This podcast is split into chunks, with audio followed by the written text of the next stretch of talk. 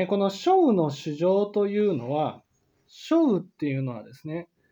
これは、いわゆるその、25右章のことなんです。で、25右章っていうことはどういうことかっていうと、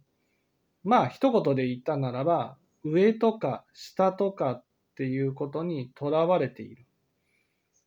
だから、うん、人から見下されたならばね、苦しむし、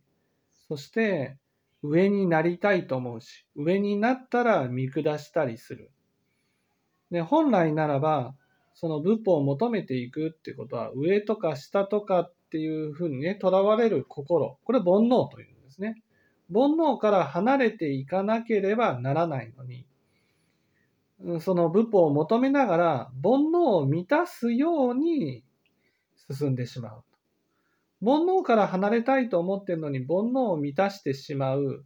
そういうものを小の主情っていうふうに言うわけですね。でそういうものに対して開封形っていうことで、えー、その上下にとらわれる心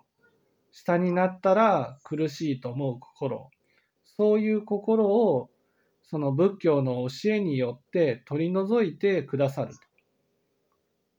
こういうことなんです。